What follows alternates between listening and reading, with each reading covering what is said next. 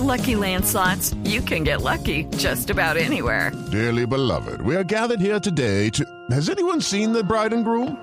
Sorry, sorry, we're here. We were getting lucky in the limo and we lost track of time. No, Lucky Land Casino, with cash prizes that add up quicker than a guest registry.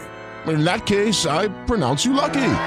Play for free at LuckyLandSlots.com. Daily bonuses are waiting. No purchase necessary. Void where prohibited by law. 18 plus. Terms and conditions apply. See website for details.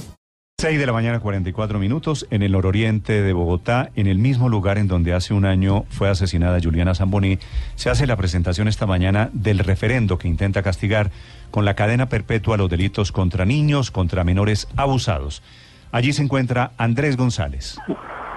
Néstor, muy buenos días. Mire, los saludo desde el norte, nor- nororiente de Bogotá, exactamente desde la carrera cuarta A con calle 66, número 14, donde quedan las instalaciones del edificio EQ66, que al día de hoy, un año después de la tragedia de la, del asesinato de la niña Juniora Zamboni, este edificio ya no tiene ni siquiera el, el letrero de EQ66 que lo identificaba. Pues mire, hoy, lunes 4 de diciembre, se cumple un año del secuestro, abuso y abuso y vil asesinato de la pequeña de 7 años Juliana Zamboni por parte de Rafael Uribe Noguera, quien fue condenado a 58 años de prisión. Uribe Noguera, pues en esa época, en ese, en ese día, raptó a la pequeña Juliana en una camioneta frente a su casa en el barrio Bosque Calderón de la localidad de Chapinero y lo que quedó registrado en video, pues luego de ello la trajo hasta este edificio, el EQ66, donde accedió carnalmente y luego la asesinó. Pues hoy, un año después,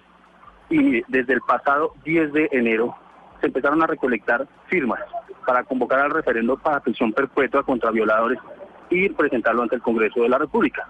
A hoy se recolectaron 1.323.009 firmas. La meta no se cumplió, tenían que recolectar 1.757.000 firmas para poder presentar esta propuesta de, referendo. Y eh, pues precisamente nos acompaña Joana Jiménez, la hija de la recordada Gilma Jiménez. Muy buenos días y gracias por atender a Radio. ¿Y ahora qué va a pasar? Un saludo muy especial a todos los oyentes, Néstor, a la mesa de trabajo. Desafortunadamente no podemos decir muy buenos días. Eh, estamos presentando 1.323.009 firmas de colombianos que le dijeron sí a la prisión perpetua para los zampones que se meten con nuestros niños. No alcanzamos la meta, ya se terminó el término, pero no perdimos. En este momento, este referendo, el referendo de prisión perpetua, puso en la agenda de país durante todo este año la violencia que sufren miles de niños en Colombia cada día y en todos los rincones del país.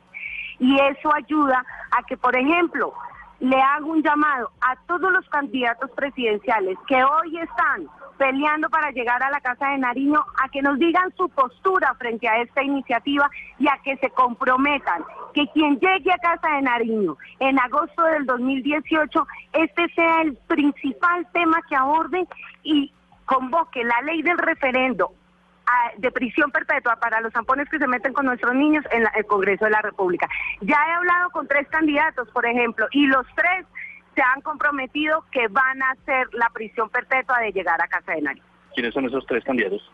Claudia López, Iván Duque y Juan Carlos Pinzón. Son los tres con los que he podido hablar. Con los otros, no puedo decir que alguno ha dicho que no, porque no he podido abordar a los demás. Que ojalá me estén escuchando y aquí estoy para que nos digan, le digan al país si se la van a jugar para defender los derechos de los niños de una vez por todas, de una manera contundente y podamos castigar hasta con prisión perpetua a los zampones que se meten con nuestros niños. Joana, la escucha Néstor Morales, director de Mañanas Blue. Gracias, Andrés. Joana, buenos días. Néstor, buenos días. Joana, eh, eh, me sorprende, el anuncio que usted está haciendo es que el referendo de cadena perpetua no llegó al mínimo, al millón setecientas mil firmas, y entonces quedó liquidada, quedó anulada esa idea.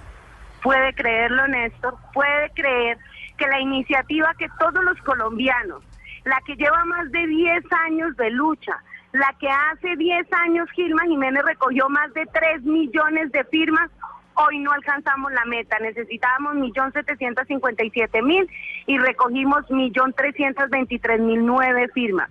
Néstor, esto se debe a la falta de apoyo del poder, como yo lo llamo de este país, del gobierno Pero nacional, ¿por qué no llegaron, del Congreso. ¿por qué no llegaron al millón setecientos, Joana? No, no pudimos tener la capacidad para poderle llegar a todos los colombianos.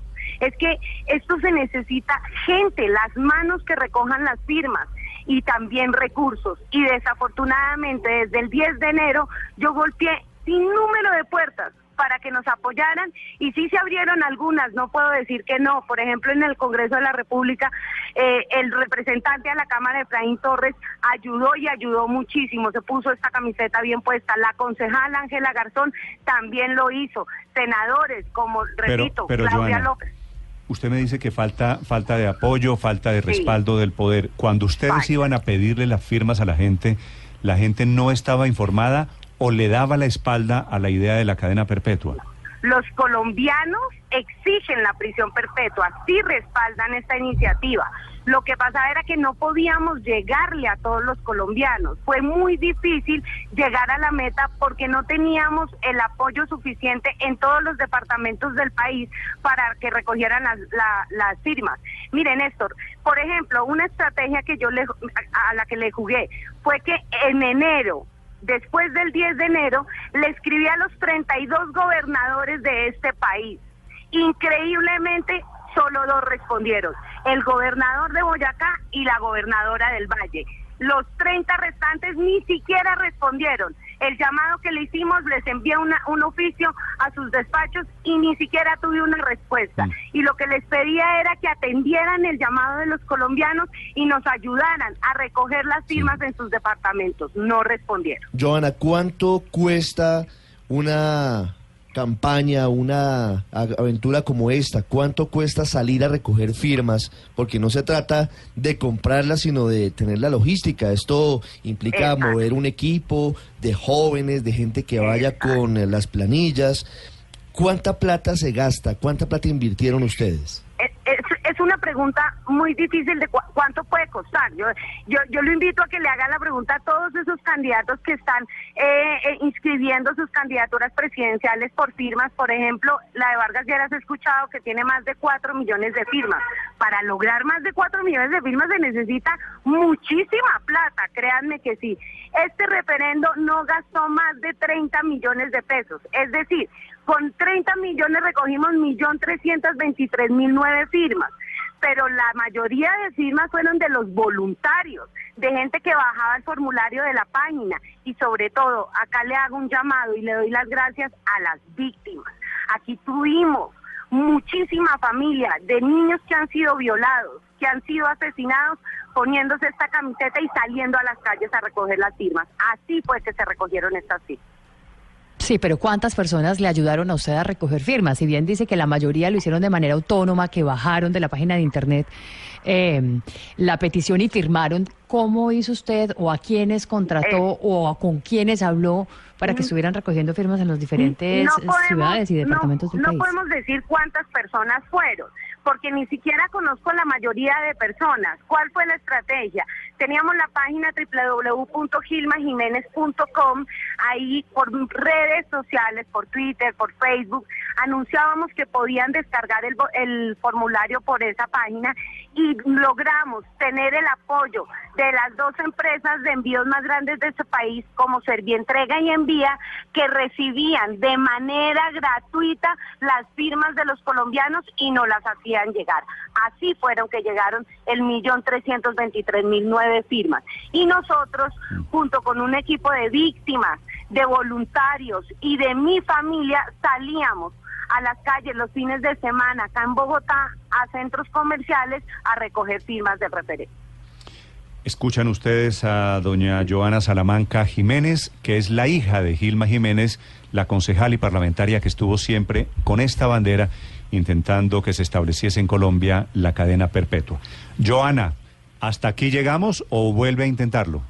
Néstor, lo vamos a intentar cuantas veces sea necesario. Por ejemplo, vía referendo, el mecanismo de participación ciudadana, podríamos volverlo a hacer en dos años proponiendo la misma iniciativa. Yo espero que no tengamos que esperar esos dos años, pero si en dos años el gobierno de turno, el poder de este país, le sigue dando la espalda a los niños colombianos, desde ya anuncio que vuelvo y recojo las firmas y las voy a recoger cuantas veces sea necesario. Yo no me muero hasta que en este país se pueda castigar hasta con prisión perpetua a los zampones violadores y asesinos de nuestros niños. Joana, déjeme hacerle una pregunta final eh, que se la traslado de muchos oyentes que, me la están haciendo aquí.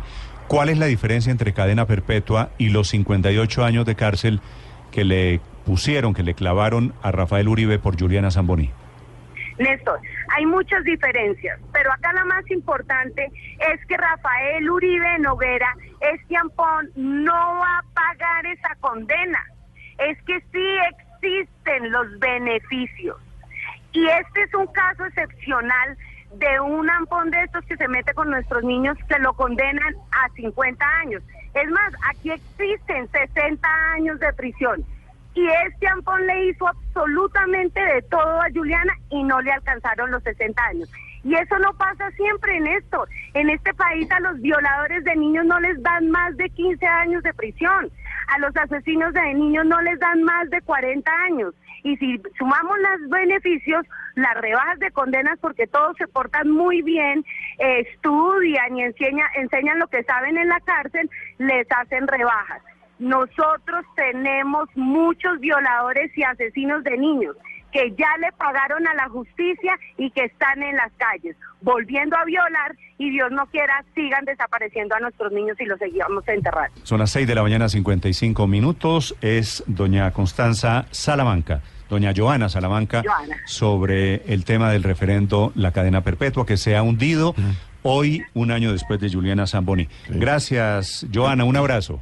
Néstor, gracias a ustedes y si me permite, sí, el referendo de prisión perpetua no se pudo convocar, pero ganamos muchísimo. Gracias a este referendo está en la agenda de este país eh, la violencia que sufren los niños en Colombia y eso ya es ganancia para nuestros niños. Joana, muy amable.